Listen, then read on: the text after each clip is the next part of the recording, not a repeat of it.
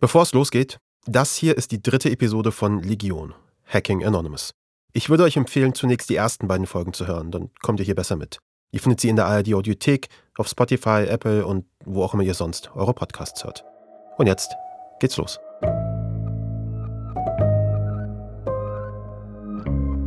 Du bist an der Grenze, betrittst die Grenze mit deinem Schweizer Pass, betrittst quasi jetzt dieses, dieses Land, was wir in den Nachrichten quasi in den letzten ja. Wochen so intensiv verfolgt haben. Jetzt bist du plötzlich da. Was waren so deine ersten Eindrücke? Was hast du gehört? Es war der Abendzug Richtung Lviv. Ähm, und es war klar, dass kein Licht angemacht werden sollte im Zug, dass wir verdunkelt fahren, also lichtlos. Und du fährst ja auch durch ein lichtloses Land, weil alles dunkel ist. Stockdunkel. Also zumindest der Versuch, ähm, nicht erkennbar zu sein für möglich, als mögliches Angriffsziel für russische Artillerie zum Beispiel. Und dann hörst du natürlich einfach dieses Rattern des Zuges, der stoppt und wieder anfährt. Und es knarzt und knirscht über diese Schienen. Und draußen ist es stockdunkel, drinnen ist es stockdunkel. Und es ist auch nicht so, dass dann natürlich geschnattert wird oder gelacht wird oder dass das, was, dass das eine fröhliche Fahrt ist, sondern auch im Zug ist es ruhig. Natürlich gab es auch Kontrollen zwischendurch. Das äh, ukrainische Militär ist dann durchgelaufen, hat nochmal Pässe kontrolliert. Ähm, ein Grenzer, eine Grenzerin. Aber irgendwann waren wir dann in Lviv. Die Stimme, die wir gerade gehört haben, das ist die Stimme von Silke Grunwald. Silke begleitet uns und diese Geschichte schon seit Tag 1. Sie lebt in der Schweiz, eine erfahrene Krisenreporterin. Anfang April 2022, also rund sechs Wochen nach dem russischen Angriff auf die Ukraine, da reist sie für uns mit dem Zug nach Lviv, ganz im Westen der Ukraine, gleich hinter der polnischen Grenze. Silke ist verabredet mit Roman. Er soll der Mann sein, der hinter einem der großen Anonymous Hacks steht, dem Angriff auf die staatliche russische Nachrichtenagentur TASS. Roman ist bereit, mit Silke zu sprechen. Ihr Treffpunkt der Bahnhofsvorplatz von Lviv. I'm wearing a black. You got blue pants. I'm wearing um, a black long jacket. Okay, I'm, Can you out. Okay, I see you. I see. I think I see you. nice to meet you finally. Nice to meet you. Roman. Hi. So, So, We are Legion. Für RBB, NDR und Andan. Ich bin Kaschrau Beros und das ist Legion. Hacking Anonymous. Episode 3 Nachtzug nach Lviv.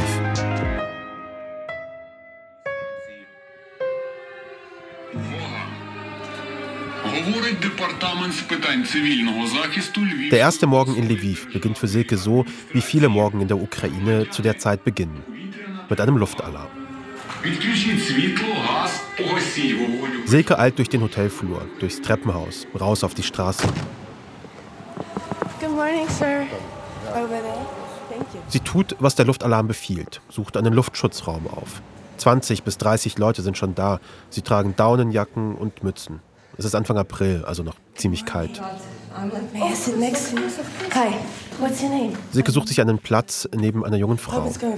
Sie alle sitzen auf grünen Stühlen, eigentlich für GrundschülerInnen, viel zu klein für Erwachsene. Äh, Männer, Frauen, Kinder, junge Frauen. Ein Mops ist auch dabei. Ähm, ja, jetzt warten wir. Lviv gilt bis dahin als verhältnismäßig sicher, im zweiten Monat des Krieges. Die Stadt liegt fast an der polnischen Grenze, aber sicher, was heißt das schon, mitten im Krieg?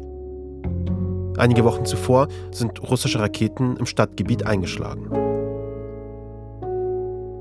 Nachdem Silke den Luftschutzbunker wieder verlassen darf, macht sie sich auf den Weg, um Roman zu treffen, der extra aus Kiew anreist.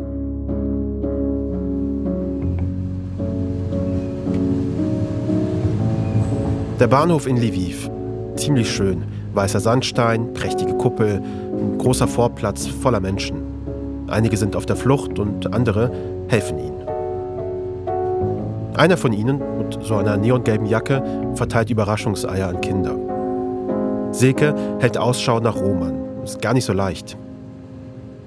Wir haben ein Bild von Roman, von seinem Telegram-Profil. Ein schmales Gesicht, schmale Lippen, hellbraune Haare, große schwarze Brille, Ziemlich jung sieht er auf dem Foto aus, so um die 20 vielleicht. No, I don't see you. Aber das Foto hilft jetzt kaum, ihn auf diesem sehr vollen Bahnhofsvorplatz zu finden. Aber dann Okay, I see you. I see. I think I see you. steht eben jener Roman plötzlich vor Silke. Er trägt eine knallblaue Hose, ist viel älter als auf den Fotos, vielleicht eher Mitte 30. Nice to meet you finally. Nice to meet you. Roman. Hi. So, So, how are you doing?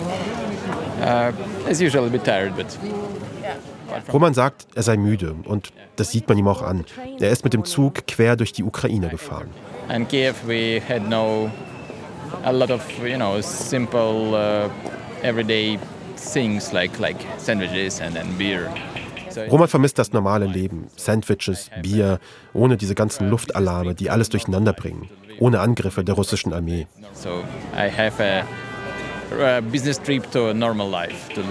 Für Roman sei diese Reise nach Lviv also wie eine Dienstreise ins normale Leben. Er hält ein Taxi an, hält Silke die Tür auf. Jump in. Jump in. Thank you. Der Taxifahrer fährt los, über enge Straßen mit Kopfsteinpflaster vorbei an aufgetürmten weißen Sandsäcken, die vor Raketen schützen sollen. Wohnungsfenster, die mit Holz verbarrikadiert sind. Ukrainische Flaggen. Unser Ziel ist ein Restaurant mitten in einem Park.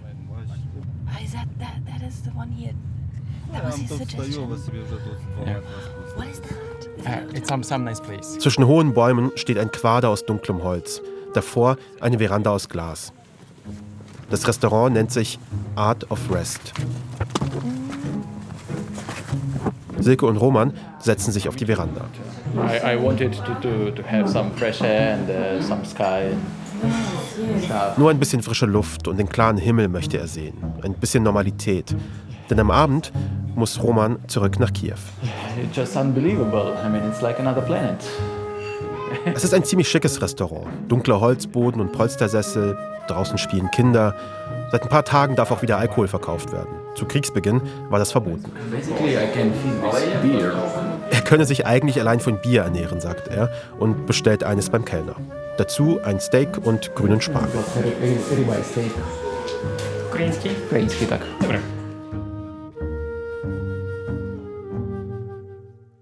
Roman erinnert sich an den 23. Februar, also an den Abend vor dem Kriegsausbruch. Er hatte keine Angst, eher so ein Gefühl, dass ein Sturm aufzieht. Am nächsten Morgen versteht er, Russland greift die Ukraine an. Und Roman fühlt sich nun wie in einer belagerten Burg. I felt like I'm in a surrounded castle and I'm trying to, to, to fight back. Und in diesem Belagerungszustand muss er zurückkämpfen. Roman hat einen Doktortitel in Informatik, hat in Berlin und Brüssel gearbeitet, an Forschungseinrichtungen und mit Start-ups. Jetzt arbeitet er mit anderen Tech-Leuten in Kiew. Am Morgen des Kriegsbeginns ruft er sie zusammen. Sie besprechen die Lage. Was können sie jetzt tun? Was müssen sie tun, um sich zu schützen, um sich zu wehren? Sie beraten sich auch mit russischen Programmierern.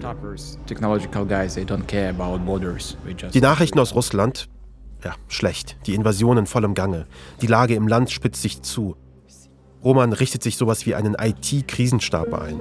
Alle Kanäle laufen heiß. Signal, WhatsApp, da, da, Dark Web stuff, IRC channels, Discords. Und dann entscheiden sich Roman und seine Kolleginnen, sie wollen Kiew verlassen und in ein nahegelegenes Dorf fliehen. Near Vasilkiv, it's uh, like 60 kilometers from Kiev.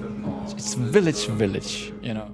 Ein richtiges Dorf-Dorf, also umgeben von Feldern, ein paar Seen, Häusern mit Enten und Ziegen. Als Roman gemeinsam mit seinen Freundinnen und Kolleginnen, mit seinem Team, als sie endlich im Dorf ankommen, trifft eine russische Rakete das nahegelegene Öldepot. sky was black and uh, it was you know the first picture of the war uh, i had seen Der ganze Himmel schwarz, Rauch steigt auf, Feuer. Bis dahin besteht der Krieg für Roman nur aus dem Geräusch von Schüssen und Raketen. Jetzt hat er ein Bild dazu. before it was just some sounds and that was a picture Der schwarze Himmel über diesem idyllischen Dorf, die Raketenstreifen, sie schaffen eine neue Realität, machen Roman und seinen Freundinnen klar, Es ist wirklich ernst. Es ist Krieg. It's not about somebody being right. It's not about uh, somebody having more money. Hier geht es nicht mehr darum, Recht zu haben, nicht darum, mehr Geld zu verdienen oder gar mehr Instagram-Likes zu sammeln. Instagram. It's about uh, being alive. Jetzt geht es einfach nur darum, zu überleben and um, und anderen dabei zu helfen. And that's it.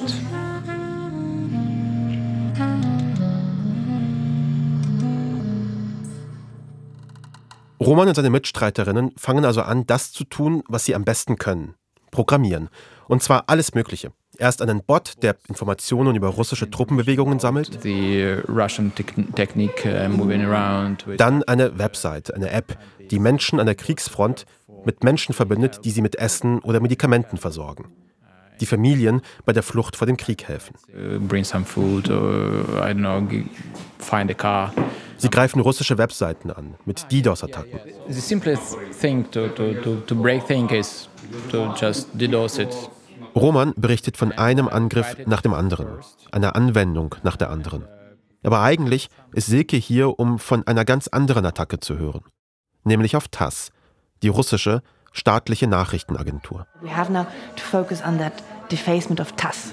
Okay, let's go there. TASS ist eine Nachrichtenagentur. Auf der Webseite sind also Nachrichten zu lesen. Auch andere russische Medien nutzen diese Nachrichten für ihre eigene Berichterstattung. TASS ist staatlich, also die russische Regierung finanziert die Arbeit und nimmt auch Einfluss auf sie, verbreitet darüber Propaganda und Falschinformationen über den Krieg. Also entscheiden sich Roman und sein Team, sich Zugang zum Redaktionssystem zu verschaffen, um Informationen über den Krieg nach Russland zu bringen. Über die Opfer zum Beispiel, auf beiden Seiten. Change something in Russians perception. You think, okay, probably I can leave it as a source and Sie wollen Einfluss nehmen auf die Wahrnehmung in Russland. we will uh, just break things.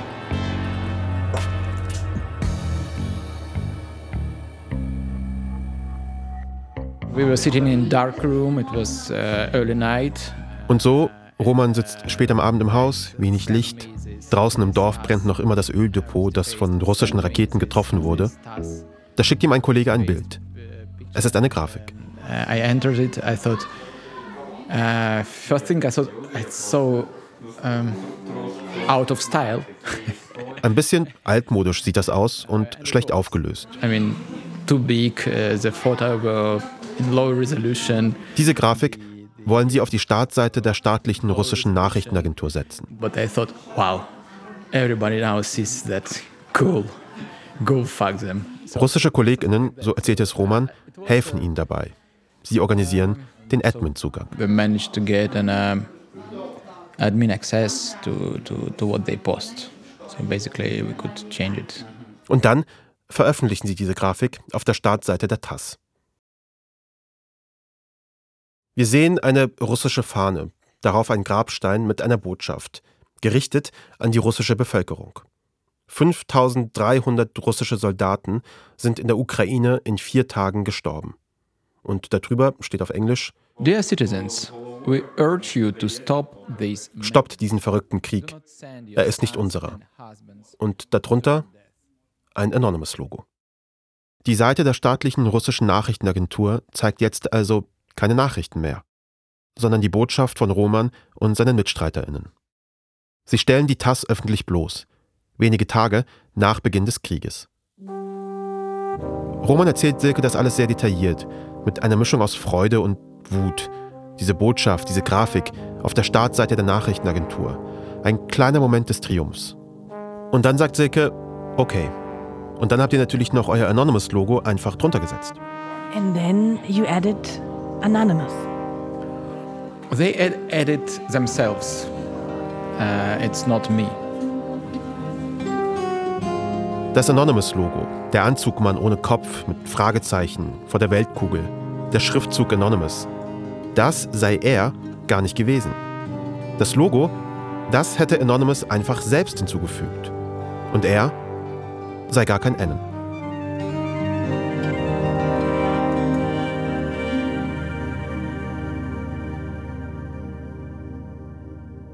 Und von unserer Ausgangsfrage, wer hat diesen Anonymous Hack, der ja auch weltweit berichtet wurde, also ziemlich prominent, wer hat diesen Hack gemacht?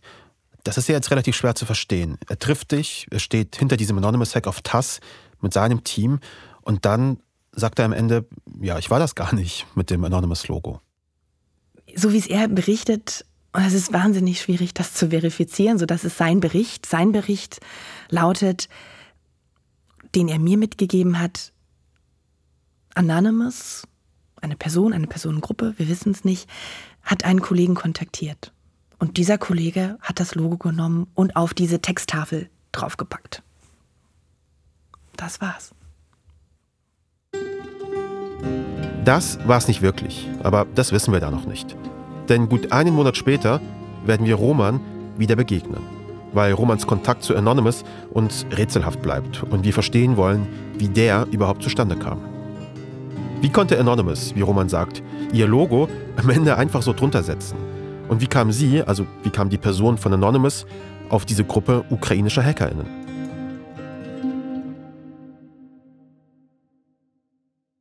Oh, und dann habt ihr angerufen? Das ist Vika. Ihr habt sie hier im Podcast schon gehört. Sie studiert in Berlin, ist in Kiew geboren. Ihre Familie lebt noch dort. Und als der Krieg beginnt, rufen wir sie an. Ähm, und ich glaube, mein erster Gedanke war, cool, ich kann Kohle verdienen, das brauche ich jetzt. Seither ist Vika Teil unseres Teams. Ich wollte immer Geheimagentin werden als Kind. Ich habe sogar auch diese so äh, Spionage-Zeugs von meinen Eltern mal zum Geburtstag bekommen. Ähm, aber dann habe ich in Filmen immer gesehen, dass sie so viel laufen und so sportlich sind. Und ich dachte, nee, nicht mit, meinen, mit meiner sportlichen Vorbereitung. Das passt mir nicht. Geheimagentin ist Vika also nicht geworden. Aber sie studiert Journalismus und hat tatsächlich so etwas wie eine Superpower für uns. Russisch und Ukrainisch sind ihre Muttersprachen. Also hilft sie uns, mit HackerInnen ins Gespräch zu kommen, Quellen zu übersetzen. Und Anfang Mai, Kiew ist von der russischen Belagerung befreit, da will Vika in ihre Heimatstadt reisen und ihre Familie besuchen. Zum ersten Mal seit Monaten. Und wir sind uns schnell einig, das ist unsere Chance, nochmal Roman zu treffen und ein paar offene Fragen zu klären. Ähm, ich sitze jetzt schon gerade im Zug von Przemyśl nach Kiew. Irgendwie fühlt es sich unglaublich toll, nach Hause jetzt zu fahren, obwohl ich weiß, dass die Reise jetzt gefährlich ist. Vika reist mit dem Zug nach Kiew, besucht ihre Oma, ihren Bruder. Es ist eine Reise in ihr altes Leben, zu ihrer Familie. 14. Mai, 11 Uhr nach Kiewer Uhrzeit. Gestern war ich den ganzen Tag spazieren mit meiner Familie in meinem Bezirk. Aber heute Morgen bin ich von dem äh, Luftalarm aufgewacht. Und das ist immer noch dieses so Kontrast, das Gefühl, dass du siehst, das Leben weiterläuft und dieser Kontrast lässt mich irgendwie nicht in Ruhe.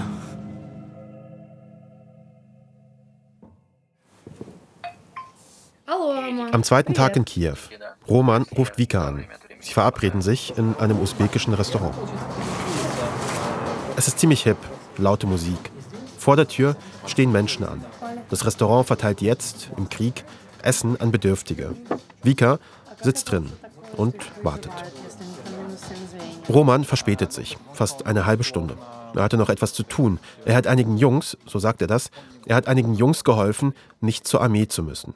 Sie sollen keine Gräben ausheben, sondern mit Daten kämpfen. Es seien begabte Programmierer, IT-Spezialisten. Wir können sie gut gebrauchen, sagt er. Und Vika fragt, wer ist denn eigentlich wir? Und dann erzählt Roman lange die, so hört sich das damals zumindest an, ganze Geschichte. Inzwischen leitet Roman eine Art Cyber-Elite-Einheit. Ein Team aus Programmierer und GrafikerInnen, aus IT- und Marketing-SpezialistInnen. Tausend kämpfende Cyber-Freiwillige seien das. Ihr Name? IT Stand for Ukraine. IT Stand for Ukraine. Roman, den wir eigentlich nur kennengelernt haben, weil wir in ihm die Person vermutet haben, die hinter den Anonymous-Angriffen auf TAS steckt, dieser Roman ist nun Chef einer ganzen digitalen Freiwilligenarmee. Roman bezeichnet sich selbst als Vater dieser Organisation. Und dann zeigt Roman Vika einen Vertrag, den er soeben erst unterzeichnet hat. einen Vertrag zwischen seiner Organisation und dem ukrainischen Verteidigungsministerium.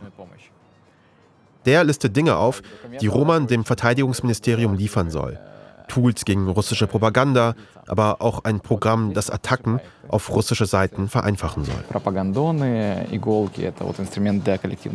Roman leitet also sowas wie eine Eliteeinheit von über 1000 Leuten, GrafikerInnen, ProgrammierInnen, IT-Fachleute, die die Ukraine im Cyberraum unterstützen.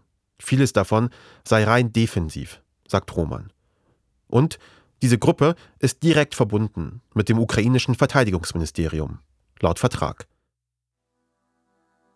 Roman hatte uns aber versprochen, etwas Klarheit in die Frage zu bringen, was ist seine Verbindung zu Anonymous? Beziehungsweise, wie kam Anonymous auf seine Gruppe, auf deren TAS-Hack? Also wir haben jetzt eben aufgehört zu reden und äh, verabschiedet. Diese Sprachnachricht schickt Vika uns nach dem Treffen mit Roman. Er überlegt noch heute bis, also noch bis heute Abend, ob er den Kontakt mir geben will, weil er also er will abschätzen, inwiefern es vielleicht gefährlich sein kann. Und er wird auch ein Treffen für mich mit dem wichtigsten Hacker deren Organisation ähm, bis Freitag noch arrangieren.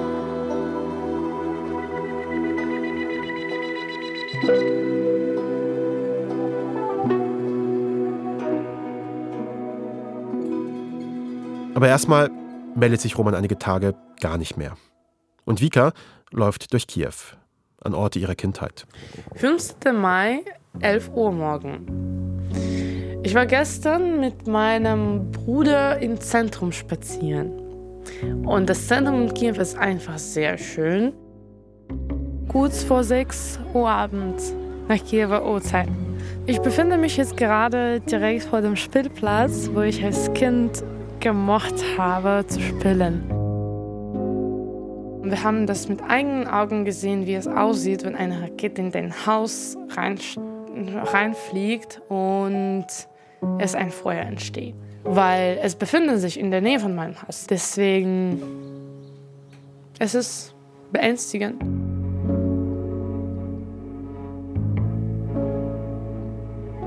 Der Krieg überall spürbar und auch Angriffe auf digitale Infrastruktur, zum Beispiel beim Ticketkauf für Züge und Nahverkehr. Das online lassen sie sich sehr schwer kaufen, äh, weil ständig Cyberangriffe auf die Webseite durchgeführt werden. Deswegen musste ich wie im Mittelalter die Tickets einfach in einem Reisenzentrum am Hauptbahnhof kaufen. Und dann ruft Roman doch wieder an. Er entschuldigt sich für die lange Funkstille, viel zu tun. Und dann verspricht er Belege und schickt nach dem Gespräch tatsächlich eine Kopie des Vertrags mit dem Verteidigungsministerium. Er ist zwölf Seiten lang, datiert auf den 27. April 2022, Unterschrift und Stempel. Die NGO IT Stand for Ukraine arbeitet damit offiziell mit der ukrainischen Regierung zusammen. Roman nennt Kontaktpersonen, die uns seine Geschichte verifizieren. Und dann vermittelt er einen Hacker, der für die Attacke auf TASS besonders wichtig gewesen sei. Sein Name Evil Spirit. Der könnte weitere Details nennen.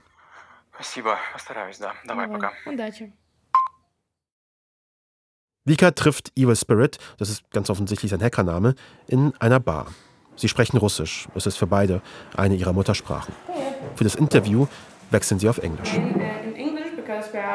Evil Spirit ist ziemlich groß, hat lange Haare, so Mitte 20. Das ganze Gespräch überträgt er die Kopfhörer um den Hals. Er ist ein Programmierer, seit Jahren in der Hacker-Community in Kiew unterwegs. Die Geschichte, die er erzählt, ähnelt der von Roman. Am Tag des Kriegsausbruchs fragt er sich, was kann ich tun? Kurz nach Beginn des Krieges stößt er auf einen Aufruf von IT Stand with Ukraine, also Romans Organisation. Er schließt sich hier an, übernimmt einige Aufgaben. Er bestätigt, was Roman gesagt hatte.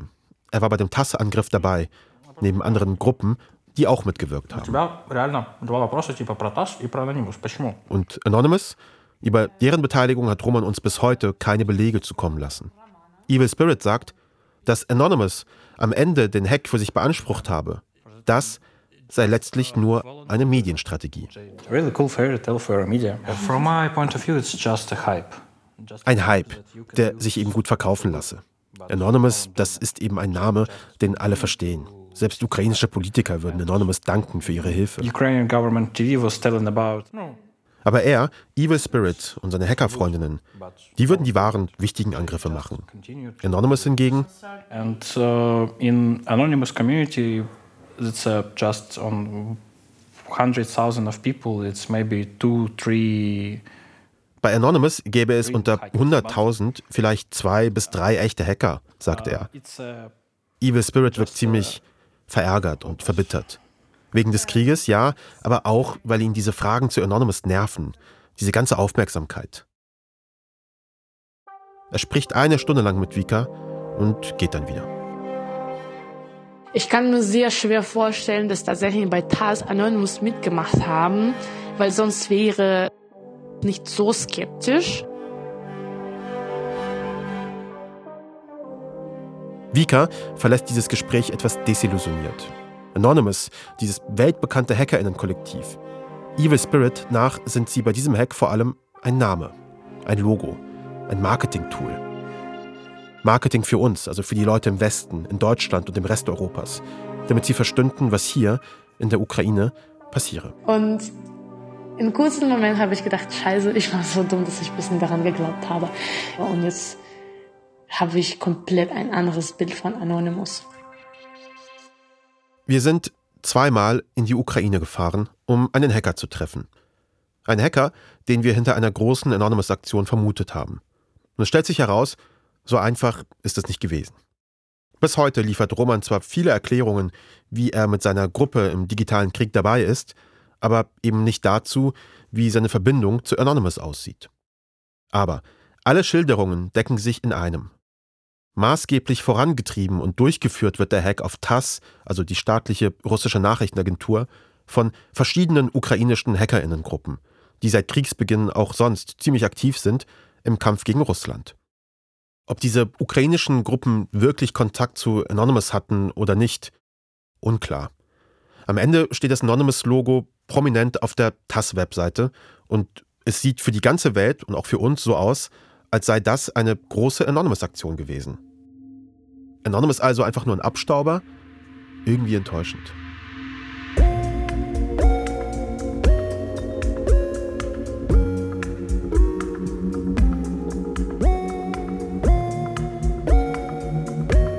Oder vielleicht ist es am Ende ja auch egal, wer was unter welchem Label macht.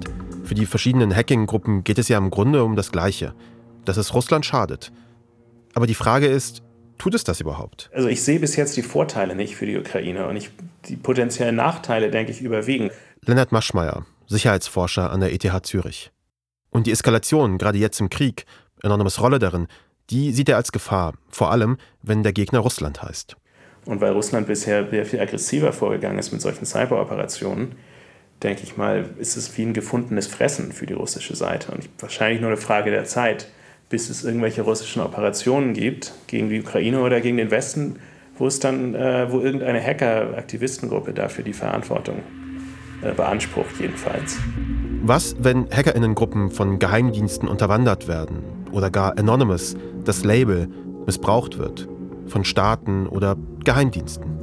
Kann natürlich auch sein, dass da westliche Geheimdienste mit dabei waren unter dem Mantel von Anonymous. Das höre ich innerhalb von zwei Tagen zum zweiten Mal. Ähm, wie wahrscheinlich hältst du das? Das macht ja Sinn. Das ist natürlich, es geht immer um plausible deniability bei solchen Operationen, also dass man irgendwie abstreiten kann, dass man in irgendwas verwickelt ist. Und das bietet natürlich jetzt, wo es so eine Hacktivisten gibt, einen perfekten Deckmantel, für, um solche Operationen durchzuführen. Also unter dem Deckmantel von Anonymous dann gezielt Spionage durchzuführen. Nächste Woche bei Legion. Hacking Anonymous.